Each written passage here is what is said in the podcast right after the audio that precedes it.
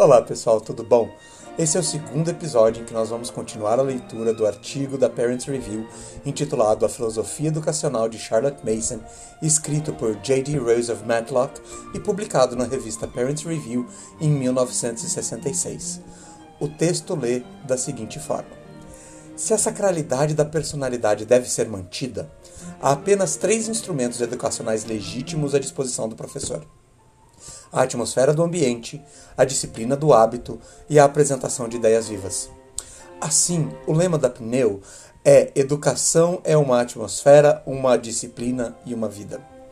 Na criação da atmosfera certa, nenhum elemento deliberadamente artificial deve ser induzido.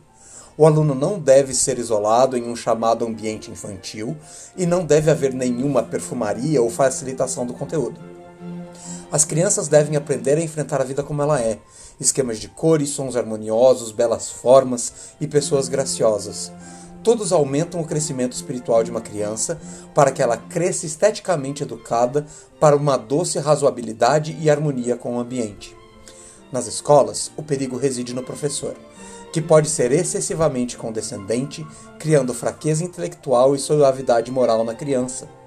Charlotte Mason observou como uma atmosfera estimulante era imediatamente perceptível em algumas escolas e considerou que uma atmosfera que estimule a verdade e a sinceridade deve ser percebida em todas as escolas.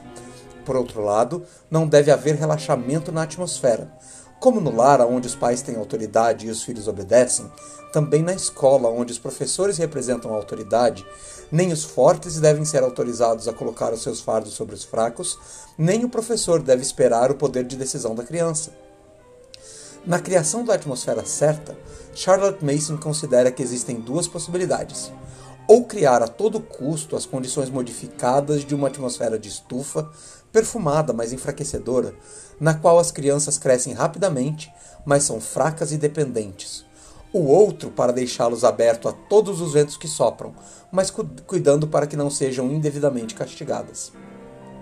Em segundo lugar, a educação é uma disciplina, uma disciplina de hábitos formadas de forma definitiva e cuidadosa, seja mente ou corpo. Que a necessidade de, disciplina nunca é negada, mas deve ser do tipo certo e ter como objetivo formar e desenvolver os poderes latentes da personalidade. Charlotte Mason escreve: Não precisamos trabalhar para que as crianças aprendam suas lições, se acreditamos que é uma questão de que a natureza se encarregará de fazer com que as aulas sejam do tipo certo e as crianças as aprenderão com prazer. A formação de hábitos é importante, mas estes se desenvolverão se o currículo for corretamente seguido. Há uma maneira de conseguirmos isso, ou seja, as crianças devem fazer o trabalho por si mesmas. Um dos meios mais poderosos de formar hábitos intelectuais certos é o método de narração de Charlotte Mason e repetir em voz alta o conhecimento aprendido. Existem duas recompensas resultantes disso. Primeiro, o poder de atenção. E como escreve Charlotte Mason, nenhum hábito intelectual é tão valioso quanto da atenção. No entanto, a atenção não é o único hábito a seguir da autoeducação. Ela também desenvolve hábitos de expressão adequada e pronta, de obediência, de boa vontade e de perspectiva impessoal. Finalmente, a partir do respeito próprio gerado por essa forma de educação, desenvolvem-se os hábitos físicos de limpeza e de ordem. Alguns dos hábitos que se desenvolvem a partir de uma educação liberal são aqueles que levam a uma vida boa, útil, pensamento claro, gozo estético e, acima de tudo, na vida religiosa. O espírito afeta a carne.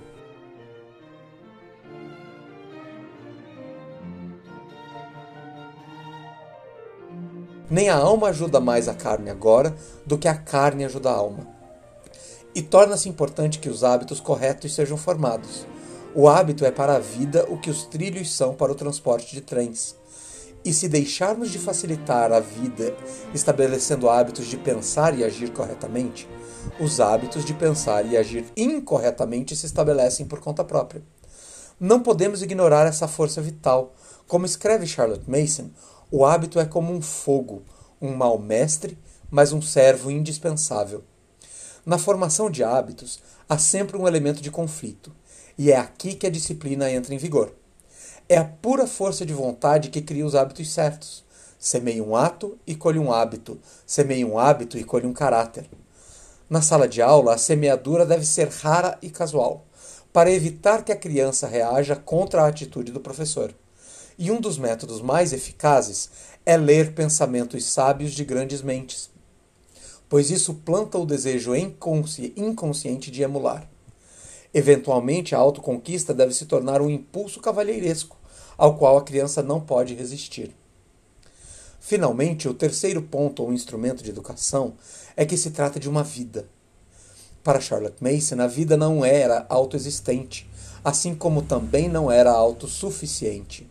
Ela requer sustento regular, ordenado e adequado. Como o corpo, a mente requer alimento, e o alimento da mente não é tanto informação, mas ideias. Sem uma dieta de ideias, deterioramos mentalmente, da mesma forma que sem comida deterioramos fisicamente. E, no entanto, para citar Charlotte Mason, há apenas uma esfera em que a ideia de conceber novas ideias está curiosamente ausente, e esta é a esfera da educação.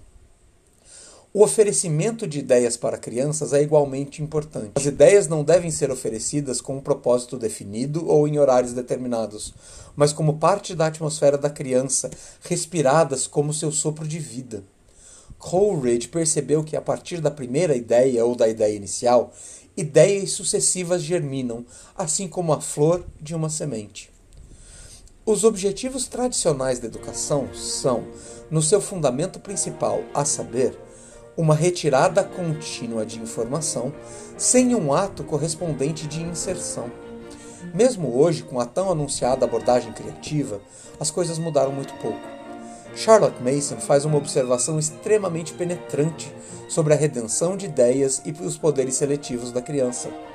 À medida que uma criança cresce, devemos perceber que apenas as ideias que alimentaram a sua vida são mantidas em seu ser. Todo o resto é jogado fora ou é como a serragem no sistema, um impedimento e uma lesão. Um perigo que o professor enfrenta em sua semeadura de ideias é o de oferecer opiniões em seu lugar. Embora as opiniões geralmente sejam formadas a partir de ideias, o ato real de cristalização pode destruir qualquer vitalidade que eles possam ter tido. Mesmo no campo da ciência, há espaço para o encaminhamento de ideias. A verdade científica, escreveu Descartes, são as batalhas vencidas. Mesmo a aritmética e a geometria podem se tornar interessantes se a criança puder se sentir enfrentando os mesmos problemas que, digamos, Pitágoras, Platão ou Euclides, enquanto história, inglês e arte oferecem um imenso espaço para uma mente questionadora. Na verdade, como escreve Charlotte Mason, a mente se alimenta de ideias e, portanto, as crianças devem ter um currículo generoso. Oposto ao princípio herbatiano, com sua ênfase no método do professor individual, e onde a mente da criança se torna um saco para manter ideias, Charlotte Mason acreditava em um organismo espiritual, com um apetite por todo conhecimento como uma definição mais adequada da mente da criança. A forma mais vitalizadora de sustento mental pode ser encontrada, escreve Charlotte Mason, no mundo dos livros.